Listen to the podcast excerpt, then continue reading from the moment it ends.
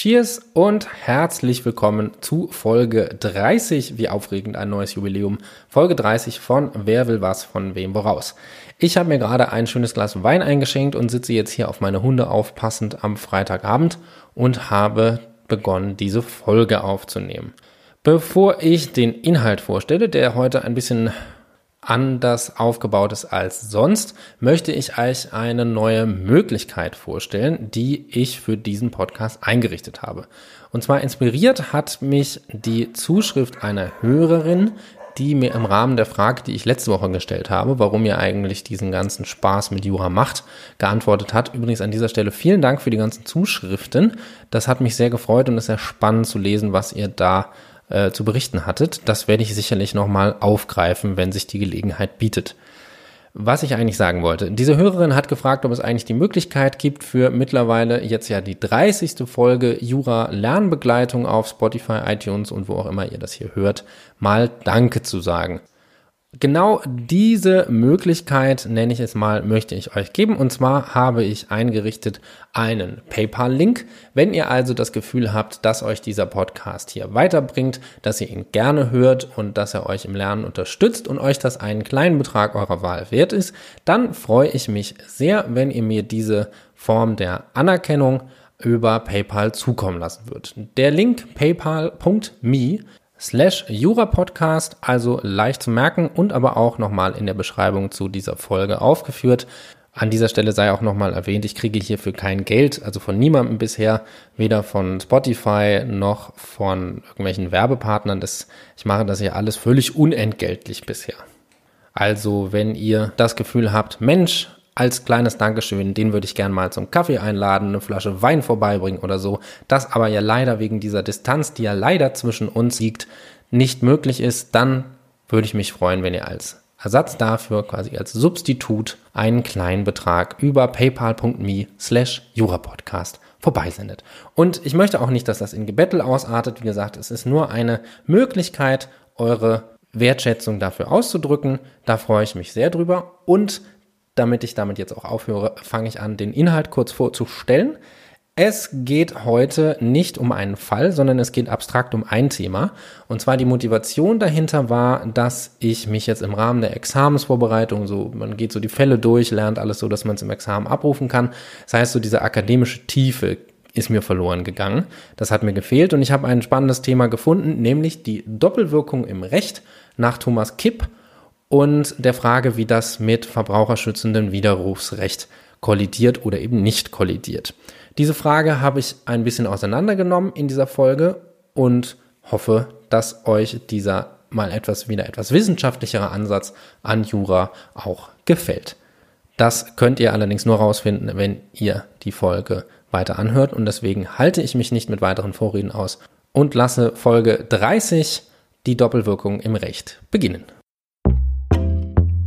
Wer will was von wem woraus? Der Podcast für Juristen, Juristinnen und alle, die es werden wollen.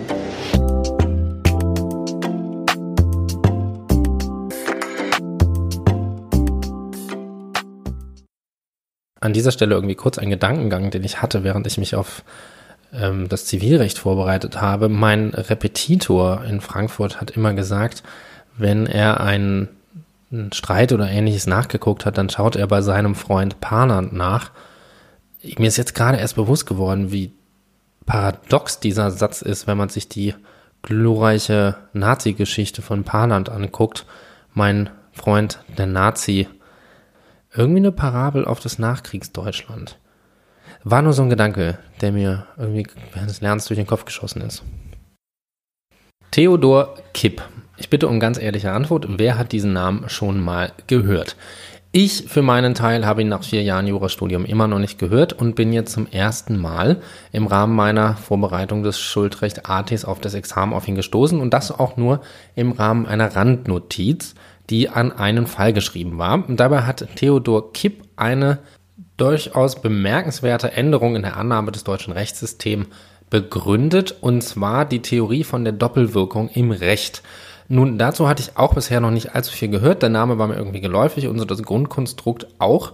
Jedoch hat mich das in der weiteren Recherche, nachdem ich diesen Beitrag am Rande des Falls gelesen habe, doch sehr fasziniert. kurz zu Kipp, geboren 1862, verstorben 1931, eben seines Zeichens Rechtswissenschaftler. Was hat diese Theorie der Doppelwirkung im Recht von Theodor Kipp besagt? Grundsätzlich hat Kipp die Idee aufgestellt, dass sich Nichtigkeitsgründe nicht gegenseitig ausschließen. Das bedeutet, ein nichtiges Rechtsgeschäft kann trotzdem einen weiteren Nichtigkeitsgrund haben und auch aus diesem Grunde nichtig sein.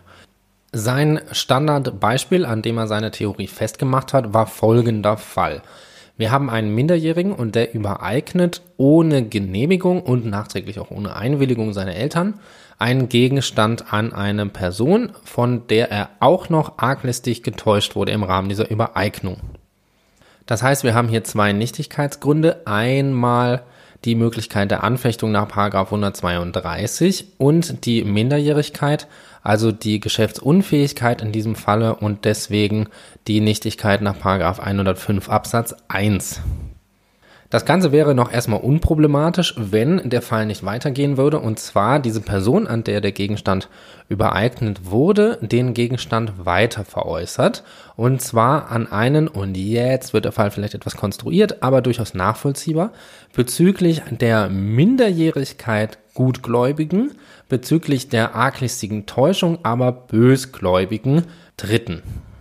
Das Ganze sah nach der zur Kipps-Zeiten herrschenden Meinung so aus, dass der Dritte ja die Nichtigkeit des Rechtsgeschäfts aufgrund 105 Absatz 1 nicht kannte und deswegen gutgläubig erwerben konnte nach 932 und der Umstand, dass er die Anfechtungserklärung und den Anfechtungsgrund kannte, war unerheblich, weil nach damals herrschender Meinung ein nichtiges Rechtsgeschäft nicht mehr angefochten werden konnte, weil es, damals die Theorie, ja nie bestand und somit auch nicht noch nichtiger werden konnte. Ich glaube, anhand dieses Beispiels wird relativ deutlich, dass das eigentlich ein nicht tragbarer Zustand ist. Und was hat Kipp gesagt? Kipps grundsätzliche Theorie war, dass Rechtsgeschäfte nicht naturwissenschaftlich zu betrachten sind. Das heißt, ein nichtiges Rechtsgeschäft ist nicht im naturwissenschaftlichen Sinne nicht da, sondern es ist schon etwas da, es ist nur auf der juristischen Metaebene nicht wirksam. Und genau diese Unterteilung zwischen Nichtigkeit und Wirksamkeit, die hat er vorgenommen und das hat sich bis heute auch durchgesetzt dass unstreitig angenommen wird, dass nichtige Rechtsgeschäfte auch angefochten werden können, also sich Nichtigkeitsgründe aneinanderreihen können und dann zwar die gleiche Wirkung haben, aber Nichtigkeitsgründe ja auch unterschiedliche Rechtsfolgen haben. So zum Beispiel bei der Anfechtung kann es ja sein, dass ein Rechtsgeschäft zunächst erklärt wird wegen eines Inhaltsirrtums nach 119, dann die Anfechtung erklärt wird, somit also die Schadensersatzhaftung nach 122 ausgelöst wird und nachhinein sich herausstellt, dass auch noch eine arglistige Täuschung vorlag, also auch ein Anfechtungsgrund nach 123. Nach der, wie gesagt, vor 100 Jahren herrschenden Lehre wäre es nicht gegangen, das Rechtsgeschäft nochmal anzufechten, weil es ja nichtig und somit naturwissenschaftlich betrachtet nicht da war. Und nach Kipps und somit heute herrschender Meinung Theorie geht das aber trotzdem, wozu dann auch die Schadensersatzfolgen nach 122 beseitigt werden konnten.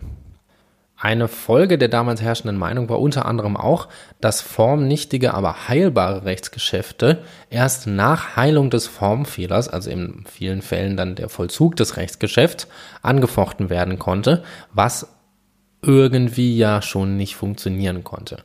Was zum Beispiel aber Werner Flume, also die Koryphäe des Zivilrechts, darüber gesagt hat, war, dass das Bemerkenswerte eben gerade darin bestand, diese pseudo-naturwissenschaftlichen Denkansatz aus dem Recht bei nichtigen Rechtsgeschäften zu verbannen und ihn mehr auf eine juristische Herangehensweise zu stützen. Warum komme ich jetzt im Jahre 2019, genauer gesagt am 6. September dieses Jahres, auf die Idee, über Doppelwirkung im Recht zu sprechen, die ja nun wirklich seit Geltung des Grundgesetzes ein anerkanntes Rechtsinstitut sind? Der Anlass dazu ist eine Rechtsprechung des Bundesgerichtshofs. Und zwar hat sich dieser damit beschäftigt, wie der Fall eines online bestellten Radarwarngerätes zu behandeln ist. Der Fall einfach konstruiert. Wir haben einen Verbraucher und der hat im Internet ein Radarwarngerät bestellt, welches nach der Straßenverkehrsordnung verboten ist, also deren Benutzung verboten ist. und dabei auch noch beim Kauf über das Internet vom Verkäufer hingewiesen wurde, dass die Gerichte solche Rechtsgeschäfte als nichtig ansehen und der Gebrauch verboten ist. So die Ausgangssituation. Der Verbraucher hat dann innerhalb der Widerrufsfrist nach 355 den Widerruf erklärt.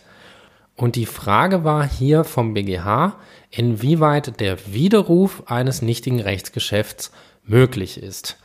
Die Nichtigkeit soll hier gar nicht groß Thema sein. Kurz, der BGH hat gesagt, ein Rechtsgeschäft nach 138 Absatz 1 ist nichtig, also wegen Sittenwidrigkeit, wenn dadurch Dritte geschädigt, gefährdet oder das Rechtsgeschäft in einem krassen Widerspruch zum Allgemeinwohl steht. Und hier wurde bejaht, dass durch Radarwarngeräte die Fahrweise derart gefährlich verändert werden kann, dass nicht nur die Verwendung des Geräts im Straßenverkehrs verbotswidrig ist, sondern auch, um eben genau diese Verwendung zu verhindern, auch Rechtsgeschäfte, die auf den Erwerb eines solchen Radarwarngeräts zielen, sittenwidrig sind. Wir gehen also einmal kurz die Lösung im Schnellverfahren durch.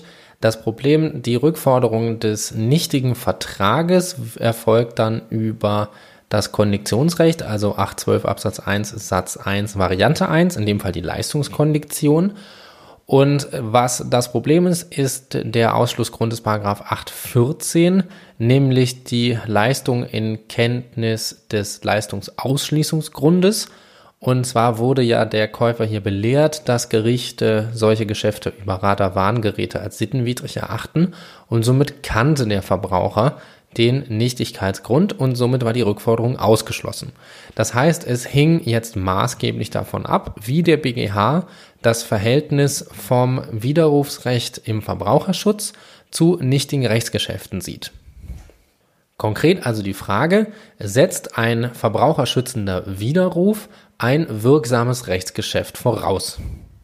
Der BGH hat dazu gesagt, dass aufgrund des im Zivilrechts seit Jahren anerkannten Rechtsinstitut der Doppelwirkung im Recht auch nichtige Rechtsgeschäfte angefochten werden können und aus dogmatischer Sicht kein Unterschied zum Widerruf aus Verbraucherschutzgründen besteht. Soweit die Lösung des BGH, der dann den Vertrag nach den Vorschriften über das Widerrufsrecht abwickeln lässt und somit dem Verbraucher nach Rückübereignung des Radarwarngeräts auch die Kaufpreiszahlung zurückerstatten lässt. Ab dieser Stelle werde ich übrigens die Argumentation von Stefan Lorenz wiedergeben, der einen ungemein gut geschriebenen Artikel verfasst hat, der bei mir zumindest bei Google unter den ersten Treffern war, wenn man Doppelwirkung im Recht gegoogelt hat. Vielleicht noch Stefan Lorenz dazu, dann findet man das dazu. Ich werde den Link dazu aber auch in die Show Notes packen, dass ihr den bei Interesse nochmal nachlesen könnt. Das liest sich wirklich sehr angenehm. Was sagt Lorenz nämlich? Und das ist ja auch wirklich keine kleine Stimme, die da spricht, sondern Lorenz ist ja schon eine, ich möchte nicht sagen Koryphäe, aber durchaus renommierte Person im Bereich des Zivilrechts. Lorenz kritisiert hier, dass der BGH dogmatisch den Widerruf und die Anfechtung auf die gleiche Stufe stellt. Und das ist auch erstmal fragwürdig, weil ja Widerruf und Anfechtung völlig unterschiedliche Rechtsfolgen haben. Nämlich der Widerruf löst einen Rücktritt aus, der ja nur ex nunc wirkt und somit das Rechtsverhältnis nicht als von vornherein nichtig zu betrachten ist, sondern vor allem das Rechtsverhältnis in ein Rückgewehr-Schuldverhältnis umwandelt.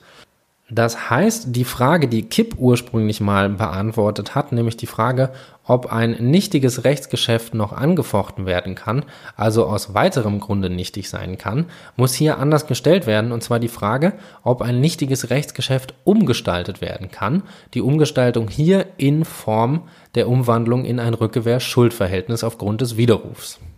An dieser Stelle springen wir wieder in das Urteil des BGH, und zwar seine Begründung, warum ein nichtiges Rechtsgeschäft nach 138 auch widerrufen werden kann. Der BGH begründet hier seine Entscheidung mit dem hohen Stellenwert des Verbraucherschutzes und dem Widerruf als Ausdruck dieses Verbraucherschutzes. Konkret begründet wird dies, wenn ein Verbraucher die Möglichkeit der Anfechtung und des Widerrufs habe, sei es für den Verbraucher möglich, beide Möglichkeiten zu wählen. In einem Fall die bereicherungsrechtliche Abwicklung nach der Anfechtung oder den recht leicht zu beweisenden und an keine großen Hürden gestützten Widerruf, was eben gerade für den Verbraucher passt. In Ausdehnung dessen sei es für den BGH auch kein Unterschied, ob das Rechtsgeschäft jetzt Paragraph 142, also wegen der Anfechtung, oder eben nach 134 oder 138, also wegen Verstoß gegen ein Verbotsgesetz oder wegen Sittenwidrigkeit nichtig ist. Das macht für den BGH keinen Unterschied, weswegen der Verbraucher auch an dieser Stelle das Wahlrecht hat, ob er die Nichtigkeit nach 138 und dann die bereicherungsrechtliche Abwicklung genügen lässt oder dazu noch den ihn ja schützenden Widerruf treten lässt.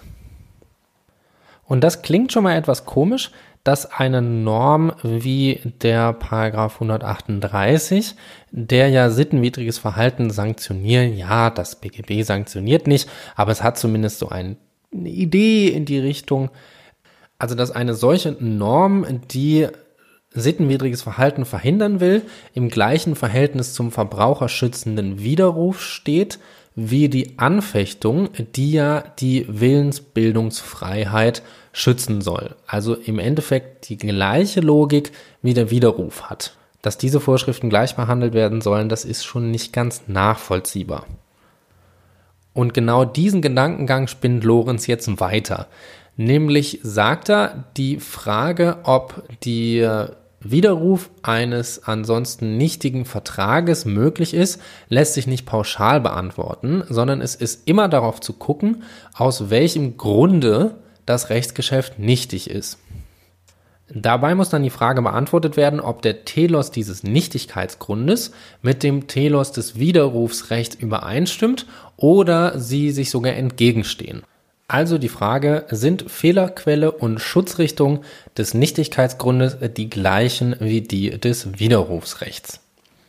Dafür muss man sich natürlich erstmal die Schutzrichtung des Widerrufsrechts anschauen. Und zwar in den Paragraphen 312 fortfolgende ist geregelt, dass ein Widerrufsrecht einmal dann zustehen soll unter bestimmten Voraussetzungen, wenn die Willensbildungsfreiheit aufgrund der konkreten Umstände des Vertragsschlusses beeinträchtigt ist. Bei den Nichtigkeitsgründen ist nach zwei Sorten der Nichtigkeitsgründe zu unterscheiden, nämlich einmal die Schutzgründe, das heißt, dass die Vertragspartei eine der beiden geschützt werden soll, so zum Beispiel bei Minderjährigkeit, dass der Minderjährige geschützt wird, spricht nicht dagegen, dass er auch noch ein Widerrufsrecht haben soll und sich auf diese Art vom Vertrag lösen kann. Wo es allerdings problematischer wird, sind die sanktionierenden Nichtigkeitsgründe, das heißt gerade 134 und 138. Denn was sollen die schützen? Gerade nicht die Willensbildungsfreiheit der Vertragsparteien, insbesondere des Verbrauchers, sondern sie sollen ihnen gerade diese Willensbildung, die sie ja getätigt haben, verbieten um andere vor diesem Vertrag zu schützen. Insbesondere bei Nichtigkeit nach 134, also beim Verstoß gegen das Verbotsgesetz, wo ja meistens ein beiderseitiger Verstoß vorausgesetzt wird, aber auch bei 138, also der Sittenwidrigkeit, der ja auch das subjektive Element, also die Kenntnis der Sittenwidrigkeit auf Seiten der Vertragsparteien voraussetzt, ist nicht ersichtlich, warum diesen wieder der guten Sitten oder wieder des Gesetzes handelnden Person auch noch die Möglichkeit der einfachen Abwicklung einseitig sich vom Vertrag zu lösen gegeben sein soll. So, das war ein langer Satz. Im Endeffekt gesagt, eine Partei, die Scheiße baut, also wieder der guten Sitten oder wieder des Gesetzes handelt, soll nicht auch noch durch den Widerruf geschützt werden, nur weil zufällig eine Situation bestand, in der nach Wertung des Gesetzes ihre Willenentschließungsfreiheit beschränkt war. Das schöne Beispiel, was Lorenz hier bringt, ist noch das, dass ein, sagen wir, über Fernabsatz bestelltes Betäubungsmittel, was gegen das Betäubungsmittelgesetz verstößt, dann dem Besteller ein Widerrufsrecht zustehen würde und er sich so vom Vertrag lösen könnte. Allein diese Vorstellung verdeutlicht schon so ein bisschen die Absurdität, dass sich ein sittenwidrig Handelnder noch mit Hilfe des Widerrufs vom Vertrag lösen können soll. Darüber hinaus lässt sich also sagen, dass der Widerruf nur möglich sein soll, wenn der Grund für die Nichtigkeit des Vertrages ausschließlich den Widerrufsberechtigten schützender Natur ist. Das heißt, auch bei einer Nichtigkeit wegen Dissens oder Anfechtung des Widerrufsgegners ist der Widerruf gesperrt, weil diese Nichtigkeitsgründe eben gerade nicht ausschließlich den Widerrufsberechtigten schützen sollen. Und damit sind wir am Ende der Argumentation von Lorenz und somit auch am Ende der Folge, die sich ausnahmsweise mal etwas tiefer und abstrakter mit einem konkreten Problem beschäftigt hat, als es sonst hier in den Folgen der Fall war. Ich hoffe, dass euch auch dieses Format so viel Spaß gemacht hat wie mir die Vorbereitung dieser Folge und möchte noch einmal erinnern an die anfänglich genannte Möglichkeit, mir dieses Gefallen auch in Form einer kleinen Zuwendung auszudrücken. Dafür nochmal der Link auch in den Show Notes zu finden. paypal.me slash jurapodcast. Ein Betrag eurer Wahl. Ich freue mich über alles und nehme das natürlich umso mehr als Motivation, nächste Woche weiterzumachen und freue mich, wenn ihr mir auch bis dahin weiterhin gewogen bleibt und wünsche euch bis dahin eine erfolgreiche Woche.